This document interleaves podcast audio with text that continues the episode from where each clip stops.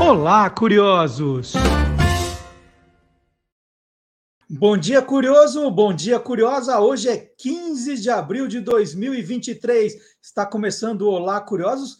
Não perca a conta, em número 128. Tudo o que você sempre quis saber sobre qualquer coisa. E é incrível, né? Já são 1.700 vídeos no canal do Guia dos Curiosos no YouTube.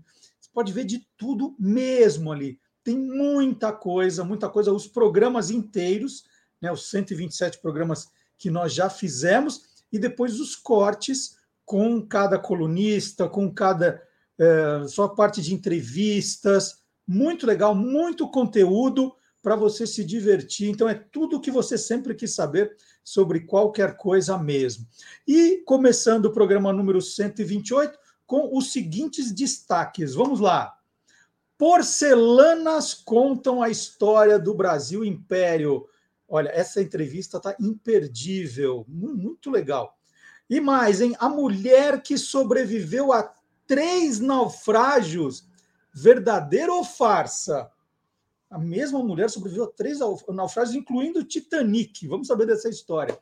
Podcast mistura ufologia e histórias indígenas. Outro assunto também. Gente, esse programa tá imbatível, hein? A explosão do skate em comercial de Pepsi. Uma volta ao passado para os anos 1970 com o professor Fábio Dias. E qual é a origem né, da, do tapete vermelho. Por que o tapete vermelho virou a coisa VIP? Né? Ah, vamos estender o tapete vermelho. Tudo isso e muito mais no programa que estende o tapete vermelho para sua audiência. Então, venham, porque o programa de hoje está sensacional. Sensacional mesmo. Então, o tapete vermelho está estendido para vocês acompanharem tudo o que nós temos no programa de hoje. E nós vamos começar com curiosidades do mundo animal, chamando o biólogo, professor e youtuber Guilherme Domenichelli.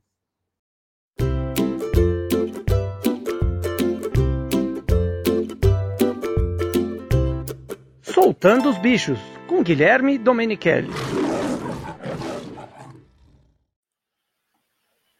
Bom dia, Guilherme! Bom dia, Marcelo, tudo bem? Tudo bom? Ótimo. Pergunta, Guilherme, pergunta. É, onça preta e onça pintada são animais diferentes ou são bichos iguais, aí só com a cor que não, uma, uma impressão não saiu direito? É, é uma dúvida é, recorrente, assim. muita gente me pergunta. Os leopardos acontece isso também, né?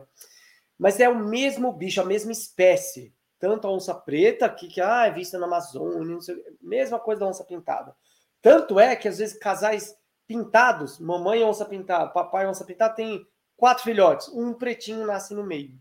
Isso só acontece porque é um pigmento que nós temos na pele também, chamado melanina, que protege a pele dos raios de sol. Um animal ou uma pessoa com ausência total de melanismo, de, de melanina, é albina, albinismo. E com, com bastante melanina, com excesso de melanina, fica igual a onça preta desse jeito. Que, na minha opinião, é um animal belíssimo. A onça toda preta, às vezes com os olhos claros, fica um dos bichos mais lindos da natureza. E às vezes ah, o, o casal onça preta tal tem filhotes pintados. Então é só uma característica genética. E dá para saber o percentual né, no, entre as onças? Qual o percentual de onças pretas e onças pintadas? Pode variar, então depende da região. Se é uma região que essa característica genética está mais em alta ali, os bichos têm isso mais, mais aflorado tal neles, aí a tendência é um pouco maior, 5%, 6%. Tem regiões do Pantanal, por exemplo, que não acontece. Então isso pode variar um pouquinho. E aí tem adaptações que acabam acontecendo mais. Em florestas é mais comum, por quê? A onça preta se camufla melhor em floresta tal. Agora um bicho preto no meio do, do Pantanal seria mais visto, né? Então acabou na evolução selecionando, não tendo tantos em áreas abertas como o Pantanal. É, a onça pintada tem outros nomes também, não tem? Tem. Eu, eu, eu, vi já animais que falam, não, isso é uma onça pintada. Ah, não, é é, é, outro nome, é uma. Não sei se era jaguatirica, jaguar. Que, que nomes tem as onças pintadas? Outros nomes? É, no Brasil é pintada só, ou só jaguaretê, que é um nome indígena, canguçu, nome também indígena, depende da região. É, e na América Central, inglês, espanhol, jaguar, que jaguar. também tem uma, uma origem, né, uma, é, começou uma gênese assim é, indígena, que significa aquele que caça, né, jaguar. E aí algumas tribos por jaguaretê, mas é, são esses nomes. E é por isso que os bichos, né, plantas, os seres vivos, têm o um nome científico, que tem uma regrinha que é em latim, tem o gênero e espécie, porque daí é único no mundo todo, e no caso da onça pintada é Pantera onca, aí é único. Porque senão, né, eu expliquei isso essa semana para os meus alunos, porque senão a gente, é, se eu sou um pesquisador e vou conversar com um pesquisador chinês, estou falando, ah, eu estou pesquisando sobre jaguaretê, ele ia falar, oh, não entendeu nada, né? Tá, por quê? Ele falou, não, pantera onca. Oh, aí sim, ele vai entender. Então, nome único, nome científico dos animais e plantas. Então, aí eu, eu falei jaguatirica, mas jaguatirica, leopardo, aí, aí são coisas totalmente diferentes, né? Diferentes, espécies diferentes. E, e isso de ser preto, com, com excesso de melanina, acontece em outros felinos. Jaguatirica não, mas tem o gato do mato brasileiro, também outro felino pequenininho brasileiro, que já foi visto melânico, todo preto, e leopardos africanos e asiáticos também, até mais comum que a onça que é chamado popularmente de Pantera Negra, do filme, o super-herói e tal. Pantera uhum. Negra é o leopardo, mesma coisa que o leopardo pintado, é a mesma situação da onça. Mesma coisa, só que com a pelagem toda preta, excesso de melanina, que chama-se popularmente de Pantera Negra, que também é um bicho maravilhoso. Qual que é o tamanho, né, peso, tamanho de uma, de uma onça pintada hum, aproximadamente assim, Guilherme? Varia também, então as fêmeas são menores que os machos, é regra. A mais pesada vista até hoje tinha 120 quilos, uma onça do Pantanal. A subespécie de onça pantaneira ela é maior que de floresta, que também é uma evolução de adaptação, que é campo aberto. Floresta ela tem que ser menor e mais ágil, mas 120 quilos, mas a média aí é 80, 90 quilos, nessa faixa aí. Pode chegar a 100 e tal. Então a onça é um bicho é o maior felino das Américas, está entre os cinco grandes felinos do mundo: leões, tigres, onça pintada, leopardos e leopardo das neves. E a mordida de uma onça é, é, é uma coisa para você ser levada bem a sério, né? É, bastante, né? Ela tem uma potência de mordida enorme, que tem discussões, uma tonelada, menos, tal, é difícil saber. Mas assim, e, e mostra que ela tem tanta força de mordida que diferentemente de leões, tigres, que eles abatem as presas mordendo ou no pescoço atrás, na nuca, ou na garganta para asfixiar, é a maneira deles caçarem, não é porque são bichos. A gente fala para mim, crianças, às vezes assim, ah, que malvado. Não, são caçadores e carnívoros, né? A onça não, ela chega chegando e já morde o crânio, esmaga o crânio do jacaré. Então, uma mordida, uma potência muito forte, muito forte. É um animal belíssimo, que eu acho que deveria ser símbolo do Brasil, né? E sabe qual que é o símbolo do Brasil? Peraí, símbolo do Brasil. Sabe, acho que eu já falei. Sim. O lobo guará. Não, não, é o passarinho. Passarinho? É, que tem quase todo o Brasil. Sabiá laranjeira. Ah, não lembrava. Sabiá é. laranjeira não lembrava. Que acho legal também, é um passarinho bem comum em várias regiões do Brasil, né? E tem até o poema, né? Minha, minha terra tem palmeiras onde canta o sabiá. É o símbolo oficial do Brasil. Mas a onça seria mais, né? Eu acho. Guilherme, é, em, em, conversas nossas anteriores, a gente fala muito da zebra né, e as listras, que é, quando elas estão em bando, sendo atacadas ali por um felino, elas confundem um pouco o, o animal, né? Então não sabe direito para onde olhar tal, e às vezes, por, ter, por vestir esse pijama, elas escapam. É, no caso das onças pintadas, elas são as predadoras. Né? De alguma forma, é, o, a onça pintada leva alguma desvantagem, porque, de repente, por ela ser pintada, ela já chama a atenção das presas, e a, a onça preta, né, ela, ela entra mais sorre, sorrateira ali. Como essa questão dos, do ponto de vista dos predadores para a cor do, do pelo pintado e preto? Vamos lá. É verdade, isso nas zebras, enfim, tem é, cores ou formas de fugir, tanto nas presas como nos predadores. Então, os leões que caçam zebras têm a cor da, da, do capim seco da planície africana. As zebras, uh, as zebras lá, elas, não, elas chamam atenção, mas, como você diz, correm em bando para confundir um leão, uma hiena. O, as onças que têm manchas, né, pintas normais, vamos dizer assim, que são rosetas, que nós chamamos, parece uma flor mesmo, tem uma pintinha no meio, algumas pintas em volta, em volta dessa, por isso chama roseta, ela se camufla super bem no chão da floresta, e às vezes no final de tarde, durante o dia, quando às vezes ela caça, porque o sol que passa pela copa das árvores, pelo dossel, e chega no chão da floresta, é, faz é, ilumina alguns pontos do chão e outros não, que parecem pintas também. Então a onça andando ali no chão da floresta está super bem camuflada. A onça preta tem desvantagem se for durante o dia. Mas à noite a onça preta leva uma vantagem maior, né? Então, na floresta fechada, ela toda escura, ela fica bem camuflada. Então tem vantagens e desvantagens, tanto nas presas como nos predadores. Então as duas aí, tanto a preta como a pintada, pode se beneficiar com a cor do corpo. E, e, os únicos predadores das onças são os seres humanos, né? Não tem nenhum outro algum outro bicho do reino animal que seja perigo para esse grupo de grandes felinos. É, não tem mesmo. E a gente fala o ser humano não é bem predador, é com maldade, né? Acaba caçando por esporte, onça pintada, a gente vê isso na internet. É, ou se ataca o, o, boi, alguma coisa numa fazenda, o pessoal acaba matando. E acaba. E, é, vou dizer predador, mas é o caçador da onça, né? O único, o ser humano. Porque outros bichos não enfrentam uma onça, ela é o topo da cadeia alimentar, como nós chamamos. Muito bem. É, então, nós falamos da onça preta e tem aquela piada, né? A onça não quero nem ver pintada, né? Se estiver no meio da floresta, a onça não quero ver nem pintada, não é isso? É. Mas assim, casos de atacar pessoas, isso não existe oficialmente, né? Elas ouve barulho ou cheiro de ser humano na floresta, ela cai fora, ela quer, não quer gastar energia à toa, ela vai caçar quando precisa para comer mesmo. Você já cutucou a onça com a vara curta? Tem esse perigo? Mas sabe, Marcelo, que no Zoológico de São Paulo, quando eu trabalhei lá, tinha uma onça que era mansa e ela ficava, para nós que trabalhávamos no zoológico, não para o público, né? Ela ficava pertinho da grade e dava para fazer carinho na, entre, a, entre a grade, né? Não por entrar junto. Mas carinho nela e sentir o bicho, é, o cheiro daquele felino perto, tocar ele é algo que eu não vou esquecer jamais. Né? Que legal. Conversei com o Guilherme Domenichelli e hoje falamos das diferenças, né, que não são tão diferentes assim, da onça preta e da onça pintada. E na semana que vem a gente volta a conversar. Um abraço, Guilherme. Obrigado. Um abração. Até a próxima. Valeu.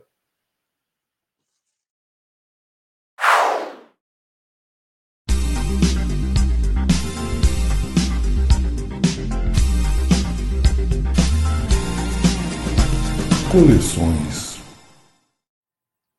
O advogado e professor universitário catarinense André Luiz Rigo está aqui para falar sobre o livro A Mesa do Rei, a Porcelana de Dom João VI, rei de Portugal, Brasil e Algarves. Sim, porcelana.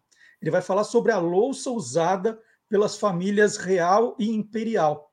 A coleção de André, hoje com mais de 120 louças do período imperial brasileiro, e esse número só vai aumentando, começou há oito anos, depois de ter arrematado uma peça num leilão. Sem encontrar livros nacionais sobre o tema, o André resolveu deixar tudo em pratos limpos, né, literalmente ele mesmo escreveu o livro que nós vamos apresentar agora, depois de dois anos de muita pesquisa e ajuda de diversos colecionadores e museus. André, bom dia! Bom dia, Marcelo. Prazer estar aqui no teu canal. André, é, a gente sabe né, que é, a Europa estava ali movimentada, o Portugal já temendo, já prevendo a invasão das tropas de Napoleão Bonaparte, e aí a, a família real ali já preparando a vinda para o Brasil, né? Dom João VI, ali família preparando tudo. E eles trouxeram muita coisa, né? Livros, obras de arte, tesouro. Dá para saber quanto de porcelana eles trouxeram para cá? Existe essa informação? Então, Marcelo, há mais de 200 anos a família real chegou aqui e até hoje não se tem certeza sobre a quantidade de peças que trouxeram nos porões do navio. Então foi trazido realmente de tudo, desde prataria, tesouro das igrejas, o tesouro real, tudo foi trazido. E muita coisa, inclusive, foi esquecido lá no Porto de Lisboa e veio em carregamentos posteriores. Mas os serviços de porcelana, especificamente, eram imensos, em média 700, 800 peças por serviço. E muito disso se quebrou, muito disso se perdeu, e o inventário dessas peças é, é desconhecido. É, muita coisa no leilão que teve em 1889, nos leilões que tiveram em 1889, quando a família é, imperial foi expulsa aqui do Brasil, as anotações do leiloeiro, tudo se queimou. Então, muito disso se perdeu e não se tem ideia de qual é o número exato de peças que Dom João trouxe para cá. É, vamos explicar o que é exatamente um serviço de porcelana. Como é que a é. gente é. define? O que é? O, o, serviço de porcelana é um conjunto de porcelanas do mesmo tipo, do, do mesmo jogo. Então são os pratos, prato raso, prato de sobremesa, prato fundo, xícara, xícara de chá, xícara de café, cremeira, que é uma peça bem pequenininha. É, até é, depois a gente pode, pode mostrar alguma. É, sopeira, molheira, saleiro. Então, são diversos itens que formavam esses serviços de porcelana. É, e aí, é, eram, eram coisas assim, eram peças, é, eu digo peças únicas assim, tem uma coleção com aqueles desenhos todos lindos. Era, era exclusivo, o, o fabricante fazia vários, vários iguais. Então você compra uma peça achando que é do Dom João VI, mas foi de outra pessoa. Como é que é. era essa questão da. Acontece da muito isso, por exemplo, com o serviço dos pavões. É um dos serviços mais famosos e conhecidos que pertenceram ao Dom João VI. É, essas peças todas eram feitas na China. A China dominou a produção de porcelana até o início dos anos 1700, quando começou a ser fabricada na Europa. E a China produzia essas peças sob a encomenda da Europa. Então, é, as famílias reais, a aristocracia, encomendava essas peças que eram fabricadas na China e vinham para cá. Alguns serviços eram exclusivos, outros eram feitos, é, tirava-se o decalque e após essa primeira encomenda eles eram revendidos. É, muitos desses serviços dos pavões, se tem dúvida se pertenceram ao Dom João VI ou se foram produzidos posteriormente à encomenda inicial. É, o que a maioria dos historiadores, dos estudiosos, é, entendem é que alguns formatos das peças é, diferenciam e são aquelas que eram de uso da família real. São peças que, que têm características mais antigas, é, o molde delas, o formato, a padronagem é mais antiga, então isso dá essa certeza de que pertenceu, foi encontrado é, com a família real aqui antes de ir para os leilões. E, e, e com, com um serviço de porcelana, a gente consegue contar é, vários costumes da época, né? É, você está falando assim, ah, então tem primeiro prato, segundo prato, terceiro prato, o prato da sobremesa, a molheira. Dá para a gente é, aprender como eram as refeições da família real pela porcelana. É, na verdade, a vinda de Dom João VI e da corte portuguesa para o Brasil é, mudou completamente os hábitos de mesa. Antes, mesmo a aristocracia daqui não tinha acesso à porcelana. Eram raros é, as pessoas é, da corte, da, da corte portuguesa que viviam aqui no Brasil que tinham porcelanas. Era tudo barro ou metal. Então, a vinda de Dom João VI para cá é, trouxe esse costume novo, né, esse requinte da mesa. Isso transformou o Brasil de uma forma que, a partir do momento que a corte chegou aqui, toda pessoa que tinha condições de adquirir isso passou a querer também ter, ter acesso a essas novas peças que vieram com a família real. E aí, aí os, os outros nobres queriam comprar porcelanas. Isso não era fe... não chegou a ser feito no Brasil. Era sempre da China. Era sempre da China. Em 1710 que a produção começou a, a ser feita na Europa, Alemanha, França. Então ali aí a produção realmente com o gosto europeu. Antes era fabricado na China, sob encomenda, mas sem a China ter é, verdadeiro conhecimento de qual era esse gosto europeu, né? As peças depois de produção na Europa que se tornaram realmente refinadas, com é, estampadas com brasões, com monogramas, com coroas. A maioria das peças fabricadas na China elas não possuem um monograma e brasão. É, eu queria falar um pouquinho de colecionismo com você, que é um tema que eu adoro. É, tem, gente, tem gente que coleciona assim, ah, o meu sonho é, é, é, completar um serviço de porcelana X. Então eu só coleciono aquilo ou não? O colecionador ele, ele vai tudo que for porcelana de determinada época, como você, vale para coleção. Como são os tipos de colecionismo de porcelana, é, André? O, o mundo do colecionismo é um mundo muito engraçado, porque tem de todo gosto, né? Eu tenho um amigo pessoal no Rio de Janeiro que ele só coleciona peças do serviço do, do, dos pavões. Então ele tem assim uma imensidade de, de, de, uma imensidão de peças desse serviço. Ele compra em outros países, compra em leilões. Ele vai é, reunindo esse conjunto. Então é, o, o objetivo dele é essas peças, os serviços pavões. Já eu, a minha coleção começou com porcelanas e especificamente com pratos e foi aumentando. Hoje eu já tenho xícara, já tenho moeda, tem cristal, é, tem livros antigos, medalhas. Então vai, vai diversificando, a gente vai conhecendo mais esse mundo dos leilões, o mundo das antiguidades, vai se apaixonando e, e o gosto também vai se refinando um pouco mais, a gente vai tendo um pouco mais de critério para colecionar. E o, o, os pratos, as xícaras, é, tudo tem que estar intacto ou assim um, uma beiradinha quebrada, um trincadinho, é tudo bem. É, é, é, tudo bem dependendo da peça, né? Se for um titular muito importante, um titular é, é alguma pessoa que pertenceu, por exemplo, ao Império, que seja uma pessoa de muita importância e que tem muito poucas peças é, distribuídas no mercado, isso valoriza indiferente dela estar tá variada ou não.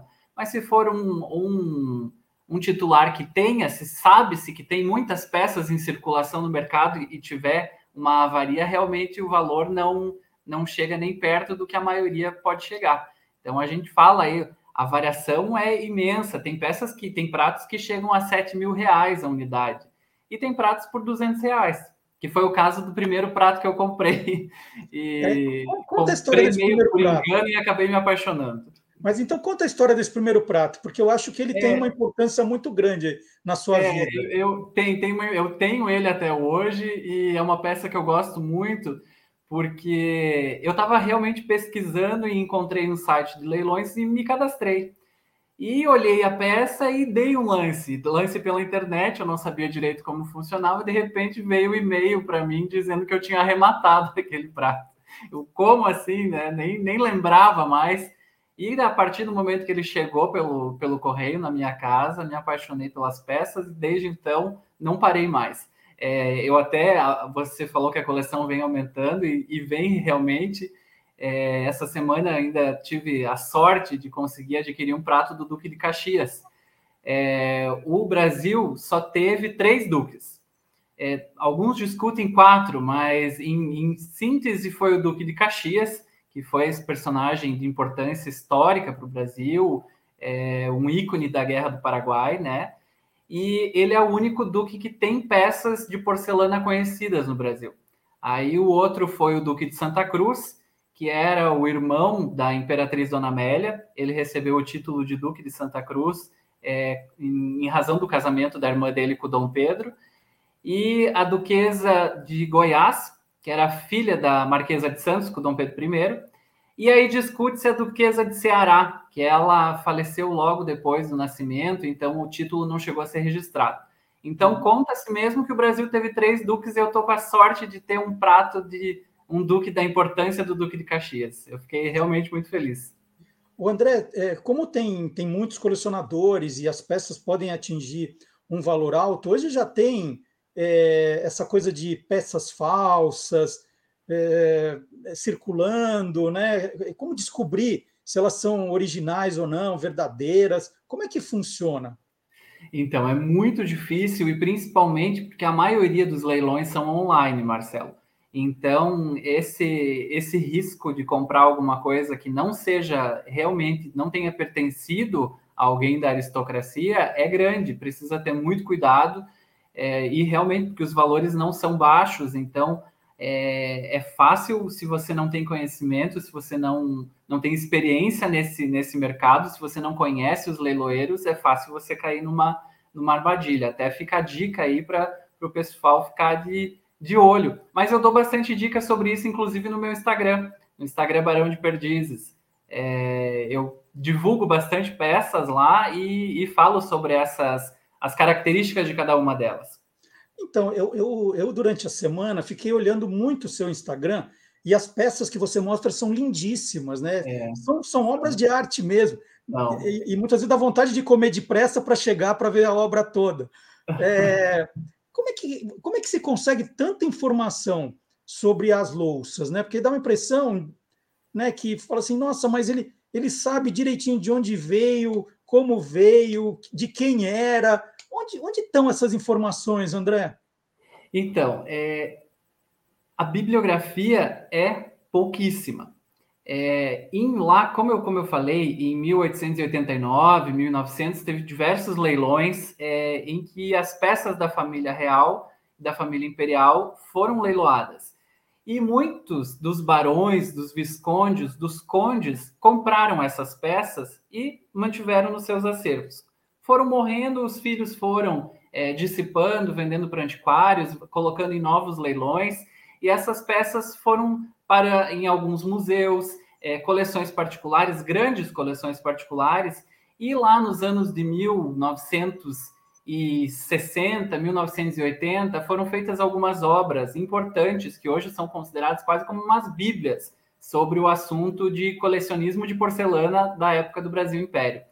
Então, é, a, a pesquisa nos museus e a pesquisa com esses livros é o que possibilita ter a certeza e repassar essas informações. Além disso, as peças que eram fabricadas na Europa, a maioria delas possui marca de manufatura. É, a maioria eram produzidas na, em Limoges e tinha, tem no verso do prato, no verso da peça, qual é a manufatura que produziu. Então, com essa, com essa, com esse selo, a gente consegue identificar a época de produção. Daí que surgem também as, as informações para dar certeza para quem acompanha o, o Instagram saber que aquilo é realmente uma informação correta.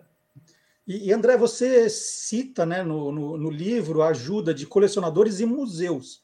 E eu estive recentemente visitando aqui o Museu Paulista, no né, Museu do Ipiranga, em São Paulo, e tem lá agora uma área dedicada a porcelanas. Eu não sei se você já teve a oportunidade de vir para São Paulo para ver. Mas eu, eu, queria te perguntar, assim, quem, quem gosta, né, que vai conhecer o seu livro e se interessar pelo assunto, quais são os museus brasileiros que você diria que tem as, as coleções mais legais assim para serem vistas?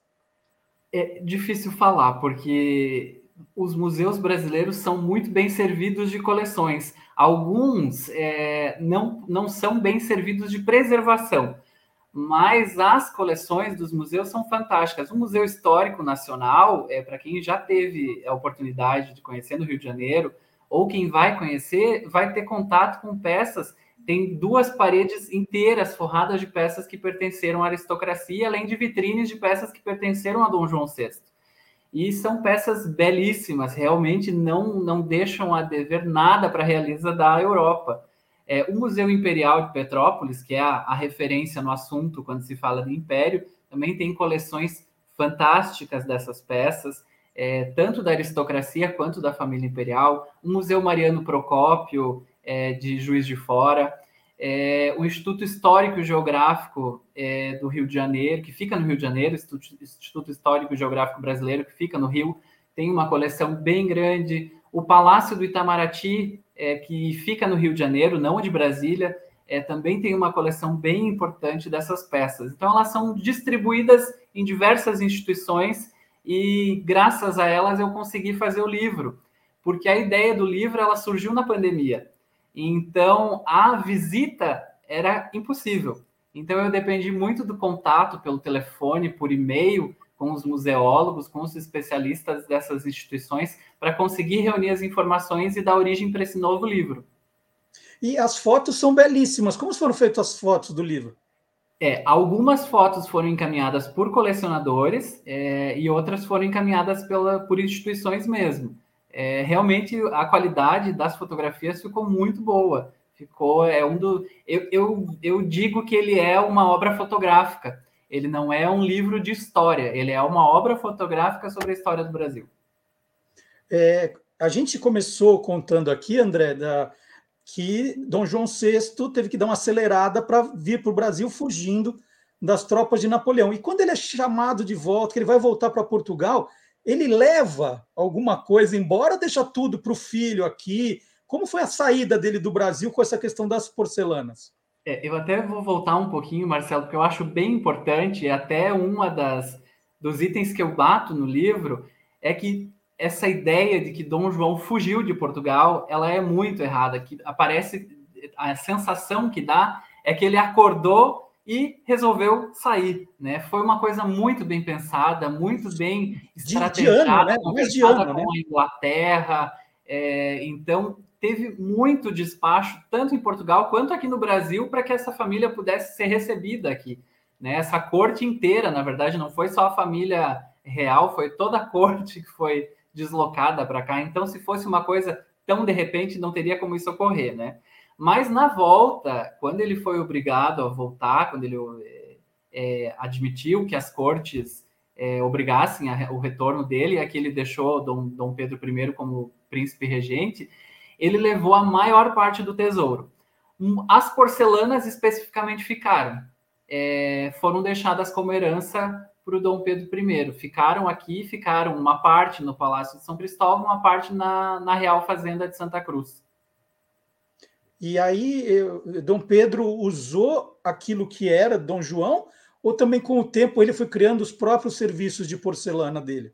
Usou, mas todos os, todos os, os nossos imperadores fizeram serviços novos, ganharam muitas coisas.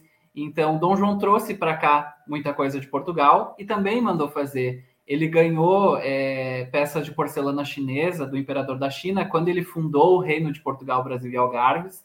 Ele encomendou na França é, um dos principais serviços até do reinado de Dom João VI, porque é a primeira vez que na porcelana, então, é, quando as pessoas iam nas recepções no palácio, elas viam na porcelana o brasão do Reino Unido de Portugal, Brasil e Algarves.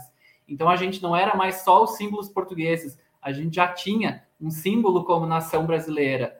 É uma peça muito importante, é muito rara, também está tá descrita no, no livro.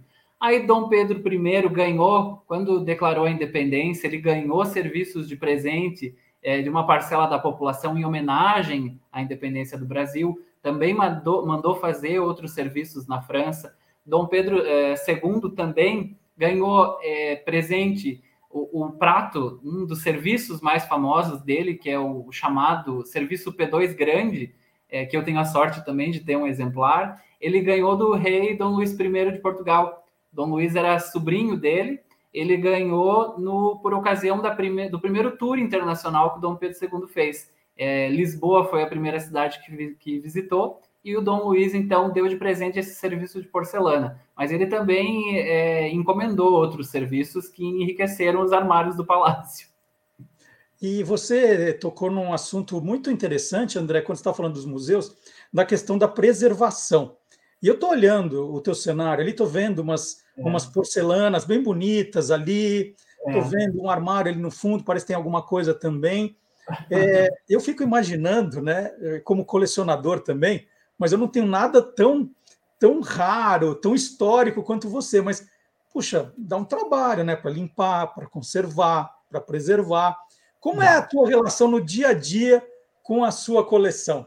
É, dá trabalho mesmo, dá preocupação, mas ela, a coleção é minha. Mas como colecionador, a primeira coisa que eu tenho em mente é que ela não pode ser só minha.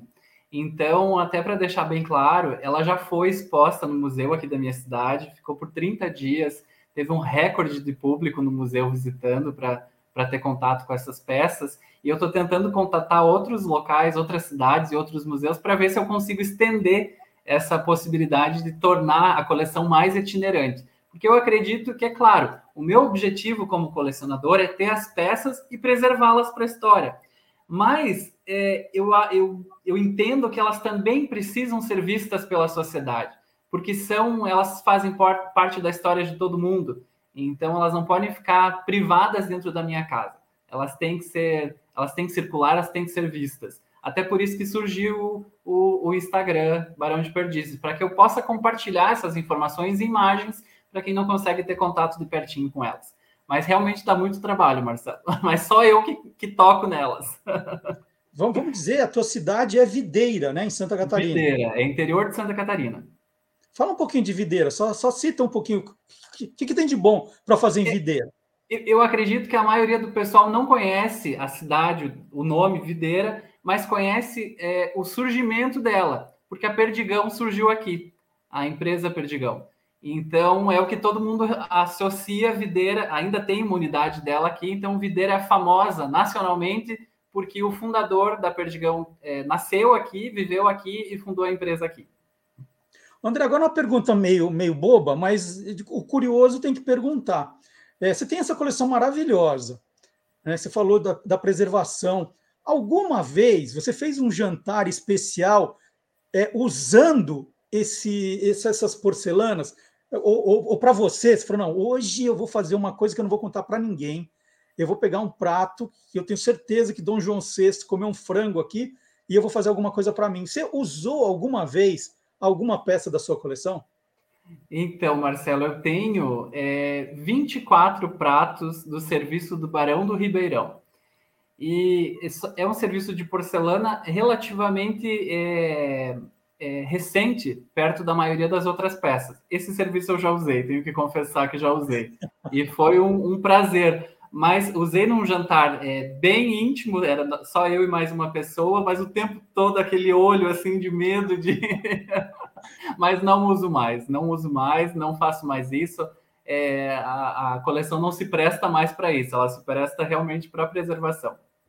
Eu fico imaginando. E até você ter... falou, mais uma curiosidade, você falou Dom João VI comeu um frango nesse prato, que ele inclusive adorava as asinhas, as coxinhas de frango, mas o Serviço dos Pavões tem o diário da, da, da Casa Real, e ele foi usado num dos aniversários do Dom João VI, que o mordomo Mora anotou nesse diário que foi usado o Serviço dos Pavões no aniversário dele. É uma, uma curiosidade, no banquete de aniversário foi usado. Muito legal. E eu vi que tinha uns rechôs, né? Que tem lugar para você colocar água fria ou água quente. Tem, tem. Cada coisa inclusive, sensacional. É, inclusive tem a imagem de um desses pratos rechôs no livro. É, ele era todo de porcelana, e só que ele era feito em duas etapas. Então, um prato era sobreposto ao outro, e ele era tanto para usar água quente, para manter o alimento quente, quanto a água fria, se fosse para manutenção do alimento frio é realmente muito curiosa, uma peça muito e é muito difícil de ser encontrada. E nesse jantar que você fez usando é, os pratos da sua coleção, você serviu risoto, que, que não podia passar faca ali, né? Era só o garfo com cuidado, não foi? Na verdade, foi uma macarronada para nem arriscar a faca, era para enrolar o, o espaguete com a colher. Muito legal. André, sensacional a conversa, adorei o teu livro, a tua coleção é, a, a, tudo, a, a, conversa foi sensacional. Como é que os, os, curiosos compram o seu livro? Como é, como é onde, se, onde se encontra? É, eu vou deixar dois convites, então, Marcelo. Primeiro, para quem não conhece, conheça o Instagram Barão de Perdizes. É, além da divulgação dessas imagens de porcelanas, eu faço divulgações de momentos da história. Então, é, fotos, quadros, diversas, diversos temas sobre o período monárquico brasileiro. O livro também pode ser adquirido lá pelo Instagram, então é só mandar uma mensagem, é, vai para qualquer lugar do Brasil.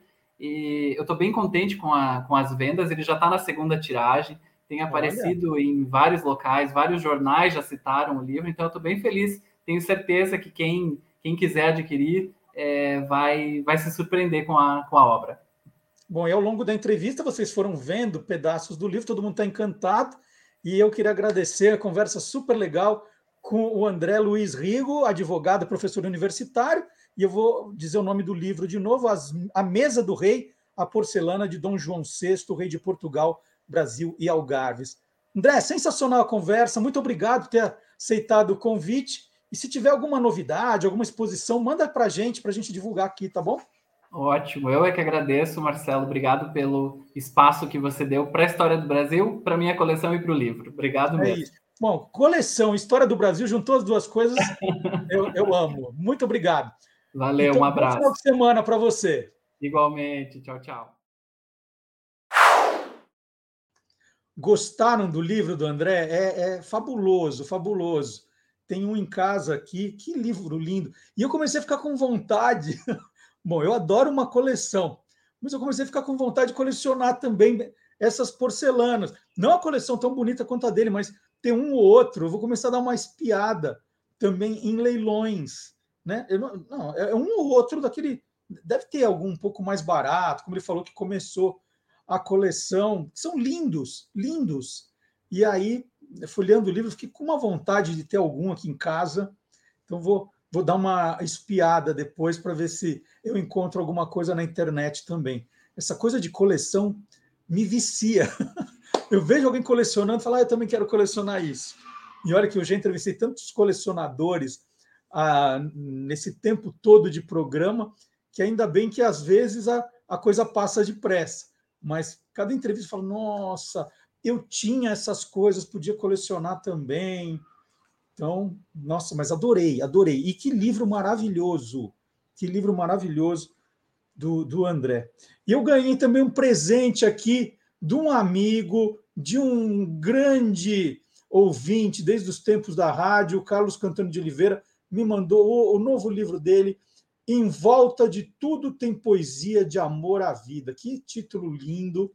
É um livro da Alprint Editora, e aí tem, são pequenos textos falando né, basicamente do que o, o Carlos mais gosta, né, falando de amor, felicidade. Muito bacana o, o, o trabalho que o Carlos faz. Então tá aqui, ó. Tá, tá todo mundo vendo? Deixa eu ver. O Carlos está aqui, ó, 55 anos, técnico de informática, muita gente conhece. O, o livro é de 2022 e o, o Carlos ele começou a escrever no, no Facebook, né, o perfil é o Chá de Letras e Poesia com Cassis. É, Chá de Letras e Poesia com Cassis. E eu acho que o melhor jeito, quem quiser o livro também, é entrar em contato com o Carlos lá pelo. olha, tá aqui a minha dedicatória, olha que legal. Ganhei agora no dia 6 de abril. Muito obrigado, Carlos. São vários textos, livro bem bacana. É, o, é um poeta, né? O nosso poeta, o Carlos Cantoni. Deixa eu ler um, vai. Eu posso, né, Carlos? Deixa eu ler um. Ainda que as paredes. Rendo-me aos teus olhos, é pelo olhar teu que as chamas iluminam e me aquecem. Os números não contam a quantidade, os momentos narram a qualidade.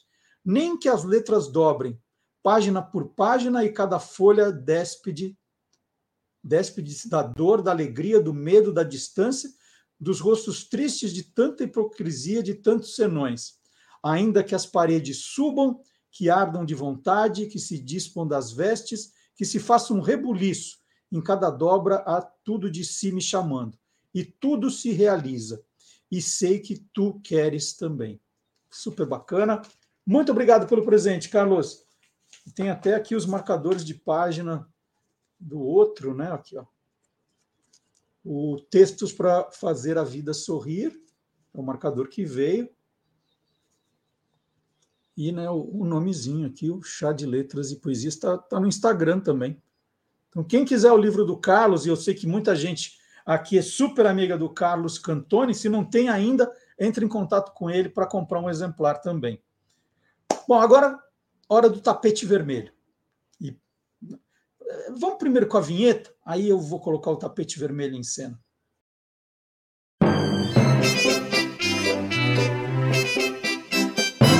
Aí tem história. Bom dia, professor Vard Marx. Bom dia, Marcelo, e olá, curiosos. Quando o professor Vard Marx chega, a gente já estende aquele tapete vermelho para a entrada triunfal dele. Opa, tapete vermelho? É comigo mesmo, porque aí tem história. Opa! Então, então vamos começar falando do tapete vermelho, que não era vermelho, que foi o tapete vermelho da cerimônia do Oscar desse ano, né? Que mudou de cor. É. A notícia do tapete vermelho é, o, é o não tapete vermelho, né? Vamos lá, vamos começar. Tem história de, de milhares de anos aí sobre tapete, mas vamos começar pela mais recente. Esse ano, o tapete que recebe os convidados na cerimônia de entrega do Oscar em Los Angeles, o tradicional tapete vermelho foi trocado por um tapete cor de champanhe. Hum. Nossa, isso deu notícia em todo lugar. É, porque como assim eles trocaram?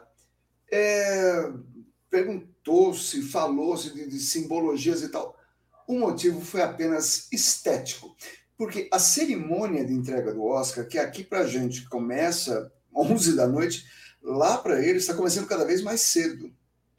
Justamente por isso. Né? Porque, para que o mundo inteiro possa assistir. Então, a desse ano, a cerimônia ia começar às 5 da tarde. E os convidados têm que chegar duas horas antes. Então, a hora que o pessoal passa ali no tapete que era vermelho, eram três da tarde, porque o pessoal já está com roupa de, de, baile noturno, mas é três da tarde. Então, é, colocaram ali uma cobertura naquela passarela ali onde as pessoas entram e tal, colocaram uma cobertura, mas estava muito diurno o clima. Então falou, ok, vamos trocar também a, a cor do, do tapete. Aí o pessoal passa, dá entrevista, a gente vê a maquiagem derretendo, porque tá um sol de rachar lá. Mas essa tradição do tapete vermelho deles vinha desde 1961. Então, por isso que para a gente, né, as pessoas passaram a maior parte da vida vendo o tapete vermelho. E quem começou com essa história de que tapete vermelho é coisa VIP, né? Ah, então é ver, é, é, o tapete vermelho é para as autoridades, para celebridades. Como é que começou essa história? Então, não foi Hollywood. Hollywood vai me odiar por eu dizer isso, revelar essa, essa informação, mas é aí que a gente entra fundo na história mesmo. Na Grécia Antiga, mais exatamente 458 anos antes de Cristo, tá? É, um dramaturgo Ésquilo colocou um tapete vermelho na peça Agamenon. Na trama da peça, Agamenon, é, que liderou os exércitos gregos na guerra de Troia, ele volta para o seu reino vitorioso e é recebido com um tapete cheio de bordados vermelhos, porque ele venceu a guerra de Troia. E ele diz: Esta honraria é digna dos deuses. Ah, pegou na hora. Isso estou falando de 26 séculos atrás. Então, é mais uma invenção grega, é isso? Hum, não, exa não, não exatamente. Ah, foi mais ou menos na mesma época, mas o tapete mais antigo do mundo, aquele que a gente conhece como o mais antigo, é persa. Os famosos tapetes persas, né? É, é, eles... é, é, o mais antigo do mundo, assim, é, é, é cravado, o mais antigo do mundo. Então, não é que os tapetes persas são os mais antigos. O tapete mais antigo calhou de ser persa. né? É uma pequena alteração que faz toda a diferença. Por quê? É... Deve ter existido uh, tapetes muito tempo, a, a, a, a confecção de tapetes é anterior a esse tapete mais antigo aí, porque esse mais antigo foi encontrado aproximadamente 2.500 anos antes de Cristo. E, e onde e quando ele foi encontrado? Então, é, ele foi encontrado agora no século XX, 1949, nas montanhas Altai, onde era um país chamado Sítia que é um território habitado por povos iranianos que pegava ali a Ásia Central e se estendia até a Sibéria. Essas montanhas Altai ficam exatamente ali quando se está chegando na Sibéria. E como o tapete foi descoberto? No, no meio do gelo do Vale Pazirik, a peça chama-se Tapete Pazirik. Ele tem é, 2 metros e 83 por 2. E este exemplar já foi elaborado com uma técnica de alta qualidade. Então, se esse já tem uma técnica de alta qualidade, a gente deduz que já existiam tapetes antes do nosso amigo Padzirik.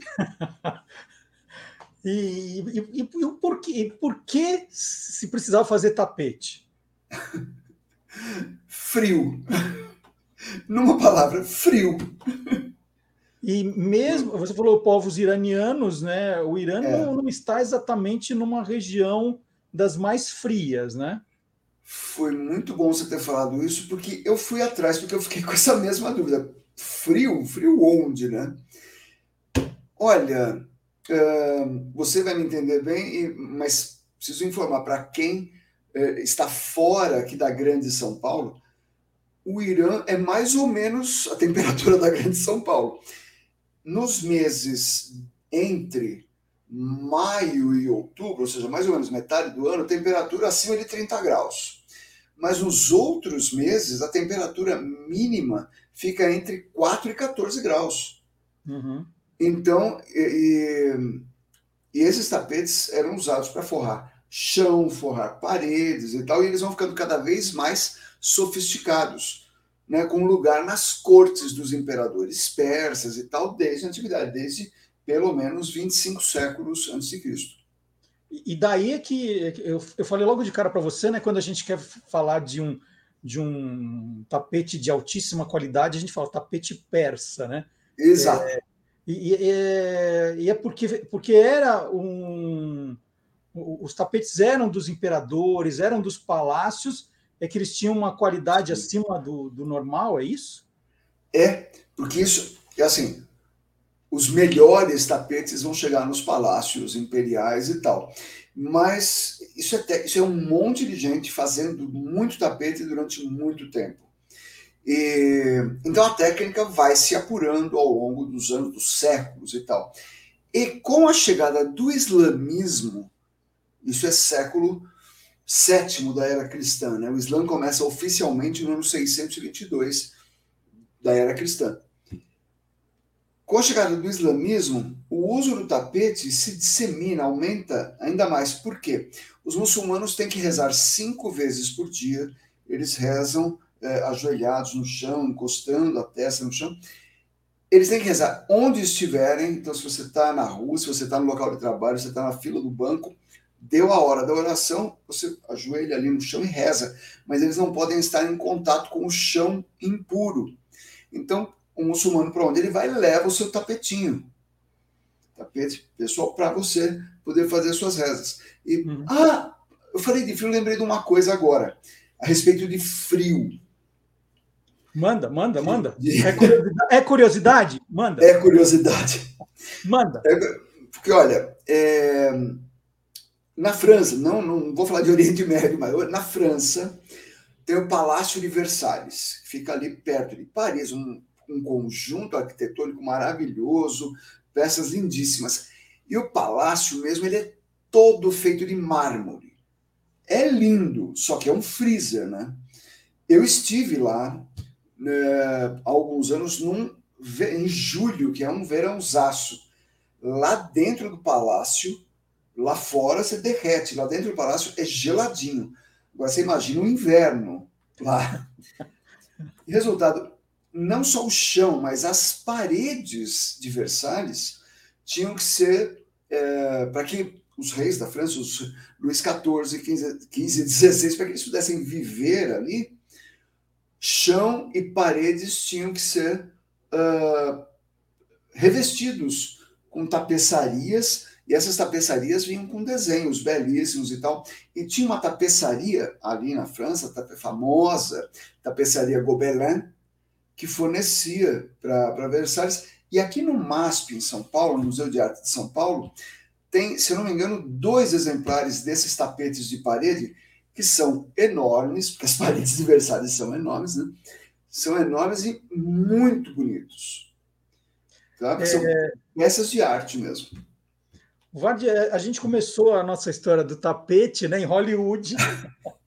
A gente deu uma passadinha pela Sibéria. Isso. Agora, assim, né, passou agora em Versalhes. Na, na verdade, a gente está quase num, num tapete voador. né?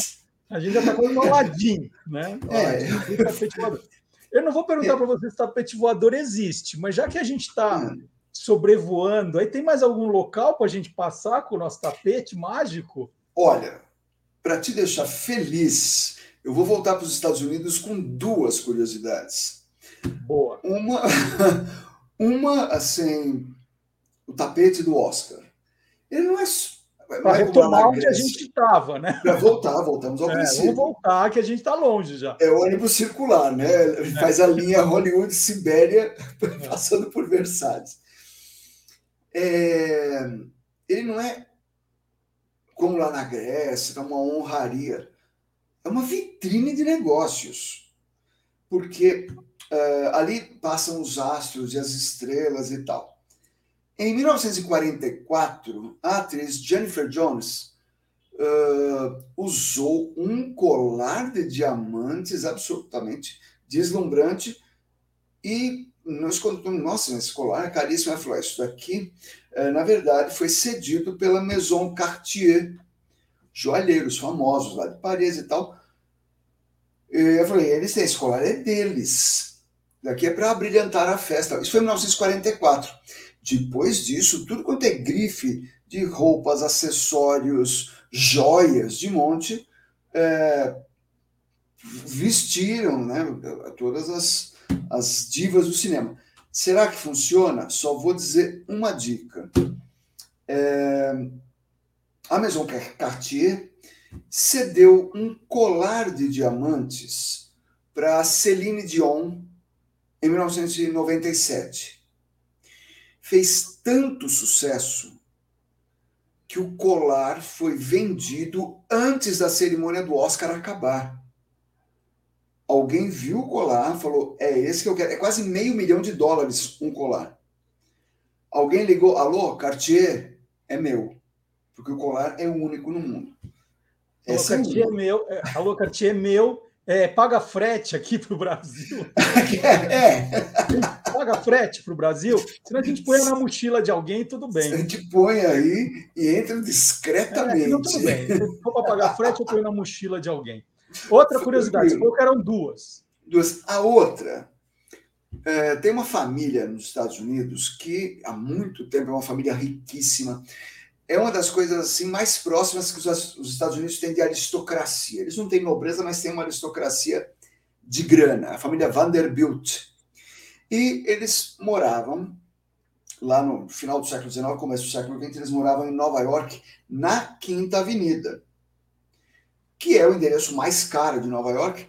E ali não era assim um prédio com um apartamento muito bom, era uma mansão, mansões. Eles moravam em mansões na Quinta Avenida. Bom, como ali moravam outros milionários de outras famílias, e eles queriam mostrar que eles eram mais magnatas que todo mundo, quando chegava algum membro da família Vanderbilt, a criadagem estendia um tapete vermelho da porta da mansão até a porta da carruagem ou do carro do bacana que estava chegando, para todo mundo ver que o bacana estava chegando. Isso foi do final do século XIX até 1942. Olha só. E acabou? É isso. Tá é bom? isso. Você tem o ponto final, senão não sei se acabou ou não. não. É isso, é isso. Agora, você vê, né, Vard, é, as, as, é, as pessoas elas vão fazendo umas referências antigas, né? Você estava falando agora que telefonaram, eu fiz esse gesto, né, com o polegar e o dedo uh, mínimo, né, de telefone. Um jovem olha e fala: que diabo ele está fazendo? Que, que ele está fazendo? É, esse negócio do Parece aceno de, de surfista, né? É, é. Não, agora é assim. Ligaram do Brasil, tem que fazer assim, como se você estivesse dando um, um, tapa na própria orelha. Assim. Porque a gente falava, liga para mim. Agora você faz como? É, nossa, liga para mim, né? Que gesto mais é. antigo, por favor. Eu vou falar, esse gesto aí tem história. Então acabamos, é. tapete vermelho, agora já vou já vou enrolar de volta para semana que vem você voltar, tá bom? É isso. É isso. Um abraço, Vardi. Até semana tchau, tchau, que vem. pessoal.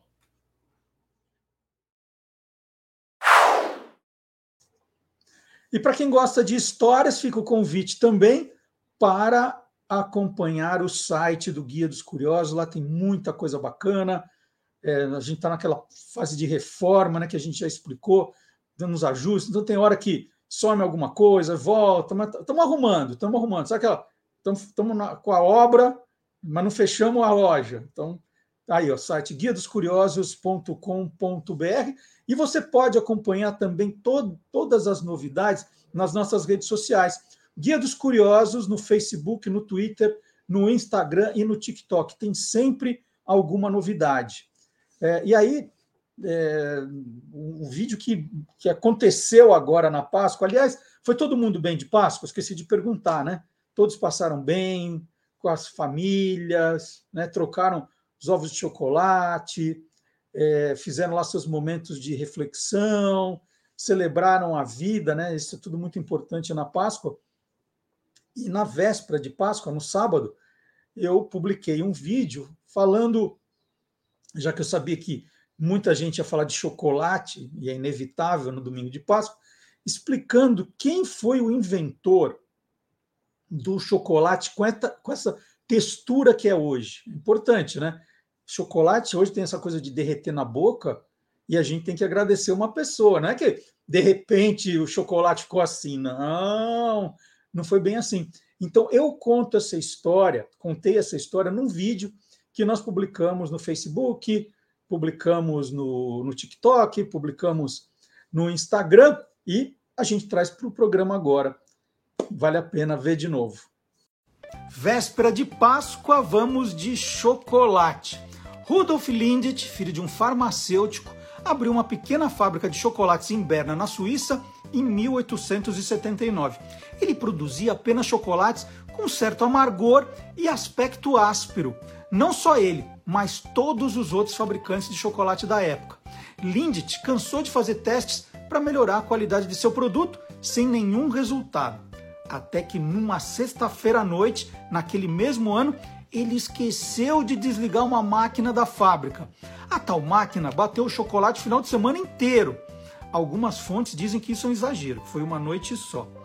Então, o chocolate que Lindt encontrou na segunda-feira estava sem os aromas indesejados, né, que evaporaram, e tinha ficado com a textura mais lisa, dando essa sensação aveludada quando ele derrete na boca. Foi uma revolução.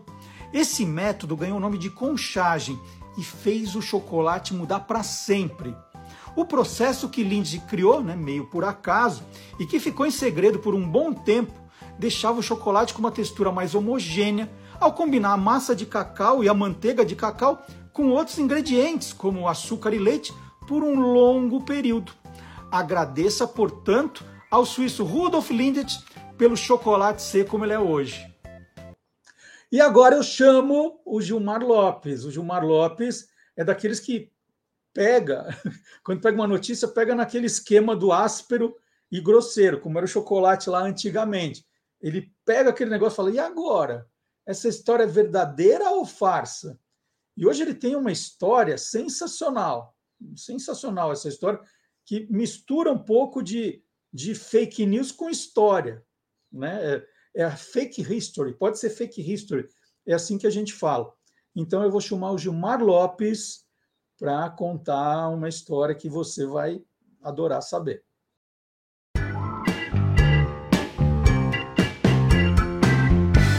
Verdadeiro ou farsa? No dia 15 de abril de 1912, aconteceu um dos maiores acidentes marítimos da história, o que ficou mais famoso, que foi o naufrágio do Titanic. De lá para cá, muitas histórias começaram a circular a respeito desse acidente, que vitimou mais de 1.500 pessoas. Uma delas diz que essa mulher chamada Violette Joseph teria sobrevivido não só ao naufrágio do Titanic, como a outros dois naufrágios. E é claro que um montão de gente sempre entra em contato querendo saber: será que essa história é real, hein? Será que isso é verdadeiro ou farsa? É verdadeiro! Essa mulher chamada Violette Jessop, não sei se é assim a pronúncia, sobreviveu mesmo não só ao Titanic, como a outros dois naufrágios. Em 1911, essa mulher entrou num navio chamado RMS Olympic, que afundou e ela saiu viva desse acidente. No ano seguinte, ela entrou no Titanic, que também afundou, e ela saiu vivinha. Em 1916, ela entrou no RMS Britannic, que também afundou, e ela saiu ali inteirinha, inteirinha. Essa incrível mulher que ganhou o apelido de Senhora Inafundável, morreu aos 84 anos de idade de causas naturais. Se você abrir aí o Google e colocar aí na busca Violette Gesop, vai ver essa matéria aqui da BBC, bastante completa a respeito da vida dessa moça, e lá a gente pode descobrir que ela, na verdade, trabalhava na companhia White Star Line, que era proprietária desses três navios que acabaram afundando. Ela teve o azar de estar nas três embarcações, mas teve a sorte de sair viva dos acidentes. Olha, vai ter sorte assim lá longe, viu? E aí, você quer saber se o que está rolando na internet é verdadeiro ou farsa? Então entra lá no www.e-farsas.com. Quem chega agora é o professor Marcelo Abud, também, já que somos um videocast, esse é um assunto que não falta no nosso programa. E a gente tem um especialista aqui dentro, professor Marcelo Abud chegando.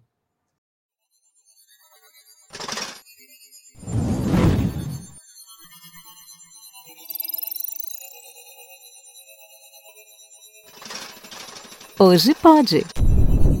Com Marcelo Abud. Bom dia, Marcelo Abud. Bom dia, Marcelo Duarte. Bom dia, curioso, curiosa que está sempre aqui sab querendo saber, né, quais são as novidades da podosfera, esse incrível universo dos podcasts. Estou quase o Gil Gomes aqui dos podcasts, hein? Muito legal, muito legal. É, Quarta-feira agora, Bud, nós temos o Dia dos Povos Indígenas. Né? E, e até agora nenhum dos colunistas se apoderou dessa data para contar alguma coisa. Você podia dar uma dica de podcast que cairia bem nessa data, não é? Pois é, eu, na verdade, por acaso, acabei ouvindo um podcast, aqueles que aparecem assim, vi uma notinha, falei, vou colocar um pouquinho para ouvir, né? Que a gente faz esse exercício. E aí eu coloquei o primeiro episódio, e como era um, no primeiro dia eles já publicaram os seis episódios diretos, né? Eu acabei maratonando Marcelo Duarte e tem a ver com lendas indígenas também. Então acho que é uma boa dica para a gente repensar aí como é que a gente está tratando o planeta, é, pensando em outros mundos e, e é sobre isso então que eu vou falar nesse nosso quadro de hoje. Sensacional. Então vamos lá, ficha. Qual o nome? Quem apresenta? Quanto tempo tem? Então vamos lá. É um podcast chamado Eles Estão Aqui. É exclusivo do Globoplay, não tem nas plataformas, só tem no Globoplay, mas é de graça. Então, se você procurar Globoplay, Eles Estão Aqui, vai cair nos seis episódios. É, é, são áudio, é uma audiosérie, né? Aliás, é a terceira audiosérie que a Globoplay coloca no ar do final do ano passado para cá. Ela começou a investir nesse gênero também, depois, talvez, do sucesso que Paciente 63 fez pelo Spotify. Mas, enfim, essa audiosérie reúne é, uma história de ficção com mistérios sobrenaturais e lendas indígenas. É uma mistura de tudo isso. Estreou no dia 15 de março. Como eu falei, os seis episódios estão disponíveis e tem é, ali também como pano de fundo é, um fato histórico que aconteceu no final da década de 70, que é a aparição de discos voadores na região do Pará. Então, é, eles misturam esse fato histórico com uma consultoria do é, Daniel Munduruku, que é um escritor de mão cheia aí, né, tal, para tratar de lendas indígenas também e falar um pouco dessas questões envolvendo o mundo sobrenatural, outros possíveis planetas e o que a gente está fazendo do nosso próprio mundo, né? Então é bem interessante. Quem que tem, tem participação? Tem o Ícaro Silva, o Jackson Antunes, uma atriz que é a protagonista indígena, que é a Bia Tapuia, e ainda a participação do Paulo Vieira, o humorista Paulo Vieira. Então é bem, bem bacana, viu, Marcelo Duarte? A gente tem um trecho aqui, vamos rodar? Vamos lá. Oi? Tem alguém aí? Tem alguém em casa? Ai, quer saber? D Desculpa entrar assim, é que. É, é só um rádio. E vocês acabaram de ouvir Passar de Belém com Fala Pichunda. Hum, alguém estava aqui e deixou o rádio ligado. E esse é o Giro de Notícias de hoje, 20 de outubro de 1975. Geisel acaba de criar o estado do Mato Grosso do Sul, a começar a valer em 1 de janeiro de 1979. Será que tem algo de comer ou de beber aqui? O mundo ainda comenta o último jogo de Edson Arantes Nascimento, o nosso rei do futebol, Pelé, pelo Cosmos de Nova York. Isso aqui. Tá cheio de coisa dos parentes. Abud, de quanto tempo tem cada episódio? Né? Você falou que maratonou. Para ouvir os seis direto, eu preciso de quanto tempo? Olha, eu, eu fiz isso numa caminhada é, de casa até a FAP. E esse trajeto normalmente eu faço em uma hora e meia de manhãzinha, muito trânsito, voo de ônibus. Então fui ouvindo no ônibus, continuei até chegar na sala dos professores. Mais ou menos uma hora e meia eu ouvi todos os episódios. É, tem episódios de 12 minutos, tem outros de 20 minutos, não são precisos. Né? É de acordo com o que rende ali aquele núcleo narrativo. Né? Então, de 12 a 20 minutos cada episódio, uma hora e meia mais ou menos dá para acompanhar todos eles. E, e, a gente ouviu aí um trechinho que é justamente o momento em que a personagem principal ela se depara né, com uma casa meio que abandonada, tem a questão do rádio, que dá um contexto do período em que a história começa, né? E, e nesse momento tem todos os mistérios que vão se sucedendo, né? E deu para ter, eu acho que, uma dimensão um pouquinho de, dessa questão da ficção científica misturada com a personagem indígena, que ela já fala que lá na casa abandonada, a primeira coisa que chama atenção é que tem algumas coisas dos parentes, né? Que é como os indígenas chamam é, os seus familiares. Então, dali a coisa vai se desenrolar e tem muito mistério. É uma trama extremamente daquelas que prendem mesmo a atenção, tanto que eu falei, vou ouvir só um trechinho do primeiro episódio e foi que nem chocolate para mim, viu, Marcelo Duarte? falei isso para o Bessa outro dia, que eu vou ler um texto dele, parece chocolate, que eu falo, vou comer só um tequinho, quando eu vejo já terminei, degustei tudo, e foi assim com essa série. Então, eu realmente acredito que quem parar para ouvir, vale a pena aquela dica, né? Separar um tempinho, ouvir é, com atenção, porque ela realmente é, demanda essa escuta mais atenta, né? E, e, é muito bacana uma audiosérie pela Globoplay tendo esse espaço também. O Daniel Munduruku, ele participa também ou ele só deu consultoria? Não, ele participa do roteiro. O roteiro é uhum. escrito, se não me engano, a cinco mãos. É, tem, tem uma produtora envolvida, tem os roteiristas desta produtora, que fez parceria com a Globoplay, né? E o Daniel Munduruku, ele entra justamente com a questão da, das lendas indígenas que estão ali costurando toda a história. E não só as lendas, como a, as questões indígenas, né? Do, do, enfim, de tudo que nós já fizemos nesse país com esses povos originários, né? E até em relação a isso, eu produzi um podcast para o Instituto Claro com uma cantora indígena que é a Caê Guajajara, que está lançando agora, agora, agora, agora, o segundo álbum dela. E, e, ela diz, né, na linha do que o Krenak também fala, que é outra pessoa que eu também entrevistei, eu procuro dar voz a, a essas causas, né, e, e, acho fundamentais, né. Na verdade, não tenho que dar nada, né, eles é que tem que ocupar esse espaço mesmo. Mas enfim, a Caê Guajajara ela fala que o futuro é indígena, né?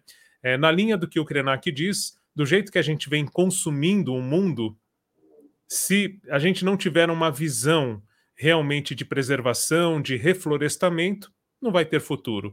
Então, acho que é por aí que a gente é, tem que também ouvir um pouco mais. E a Caê Guajajara tem um trabalho que eu acho incrível, misturando né, ritmos tradicionais, é, música popular originária, né, com é, rap, com outros elementos, é bem, bem interessante mesmo. E eu a entrevistei também, dá para ouvir lá no podcast do Instituto Claro. É isso, hum. acho que. Maravilha. Linda mensagem que o Marcelo Abud deixa para gente aqui, além da dica, né, para o Dia dos Povos Indígenas, na próxima quarta-feira, dia 19 de abril. Eles estão aqui, então, um podcast eu adorei a, a, a sinopse que você passou aqui, né, misturando lendas com coisas sobrenaturais dos povos indígenas na Globoplay. Abud, sensacional. Semana que vem voltamos a conversar. Valeu, até lá.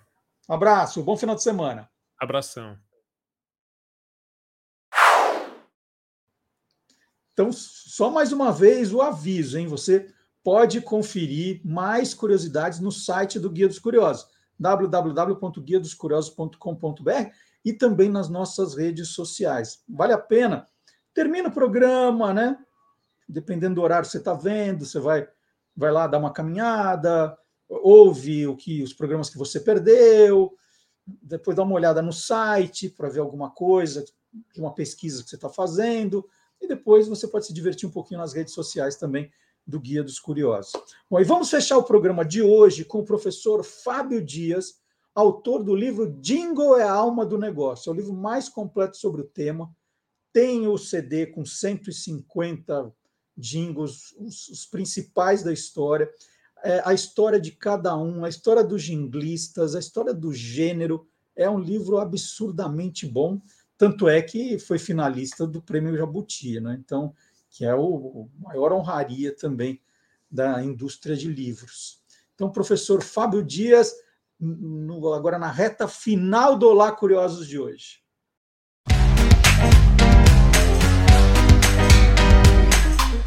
Clube do Jingle.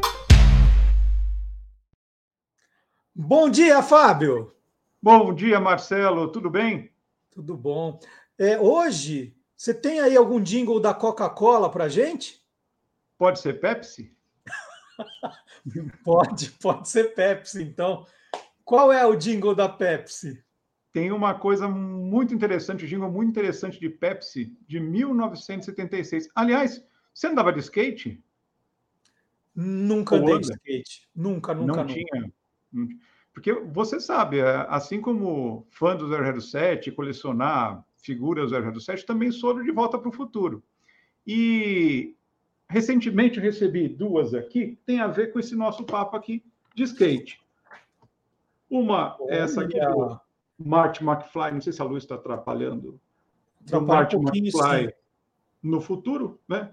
Que aí tem o hoverboard aqui, que era o skate de 2015, e tem um outro que é do Marty McFly.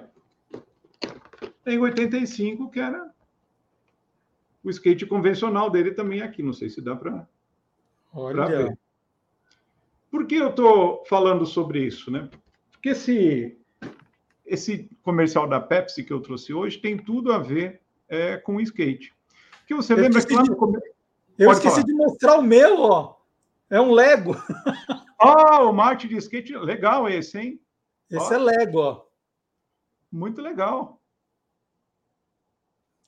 Também, também tem, tem skate, olha só. E tem aquele skate de dedo também, né? Você já viu aquele skate de dedo? Ah, esse, esse, tem aqui em casa. Esse tem também.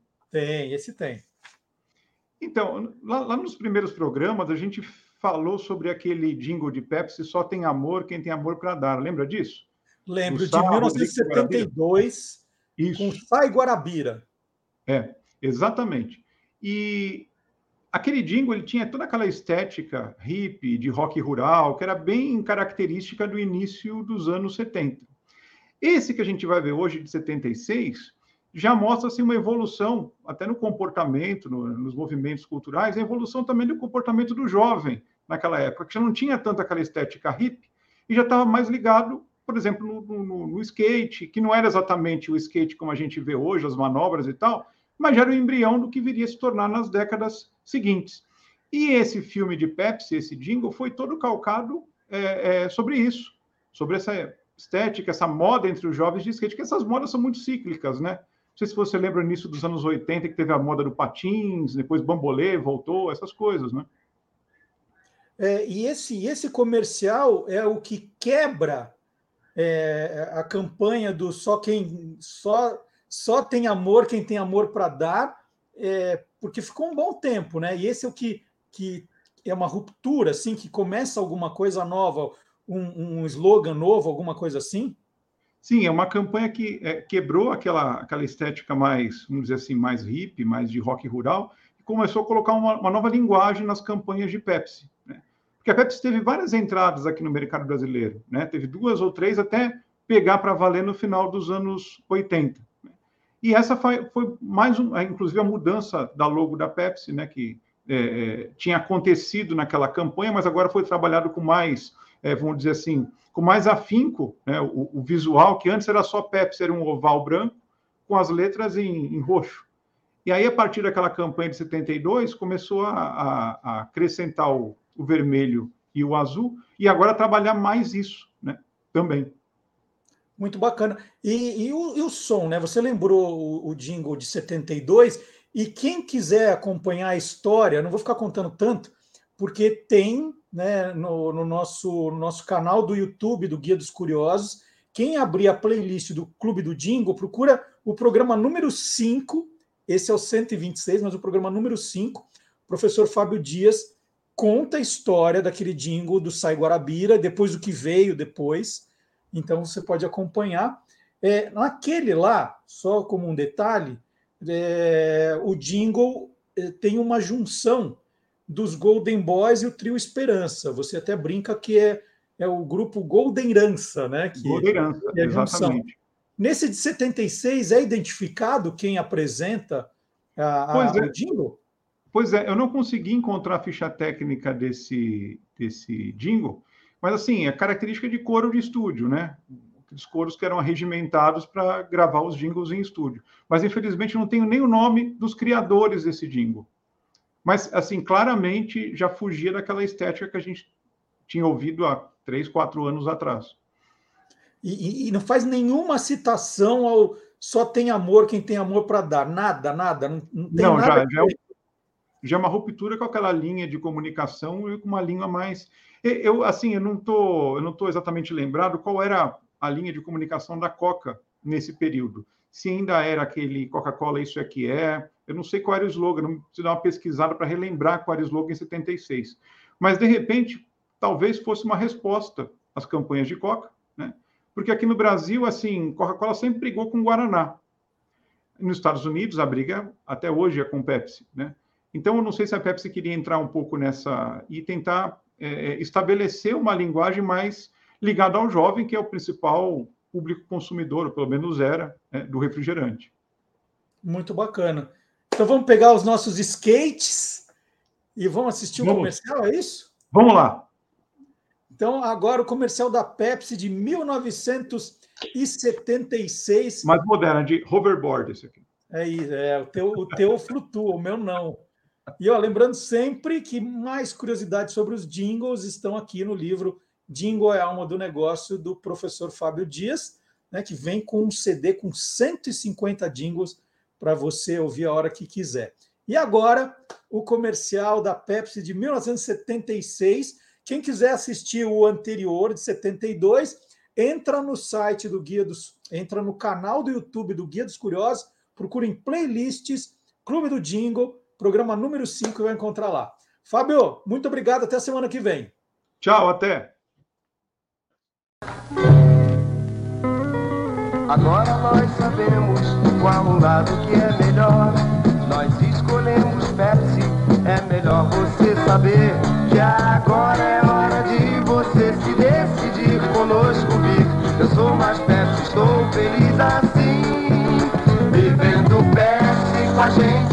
você vai ser diferente. Vem saber que todo dia deve ser de alegria. Eu sou mais Pepsi, é hora de você mudar. Mostrar que ainda pode a sua vida transformar. Eu sou mais Pepsi, é o meu coração quem diz. Deixei a nostalgia e agora eu sou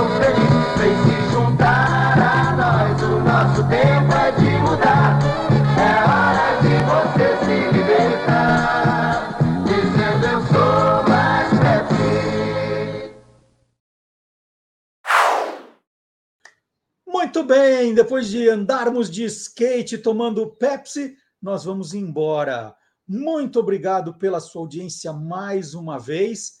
né? É sempre muito importante você estar aqui. E não importa o horário, né? Pode ser de manhã, de tarde, de noite, no sábado de manhã, a hora que você quiser. Essa é a vantagem do agora da tecnologia, né? Você não precisa ser obrigado a ouvir naquele horário, pode ouvir a hora que você quiser. Pegar os programas anteriores, né? Você escolhe a ordem que você quer ver, esperar que nós publiquemos o programa separadamente para curtir só os momentos do programa que você gosta mais. Então, essa é a vantagem. Mas não vai embora sem deixar aquele joinha, né? É muito importante deixar o joinha, deixar o seu comentário, compartilhar o programa. O pessoal do Facebook faz isso muito bem, espalhar. Né? Já somos 11 mil inscritos no canal do YouTube, que legal. Então, chame mais gente, convoque todo mundo e sábado que vem tem muito mais. Tchau, gente!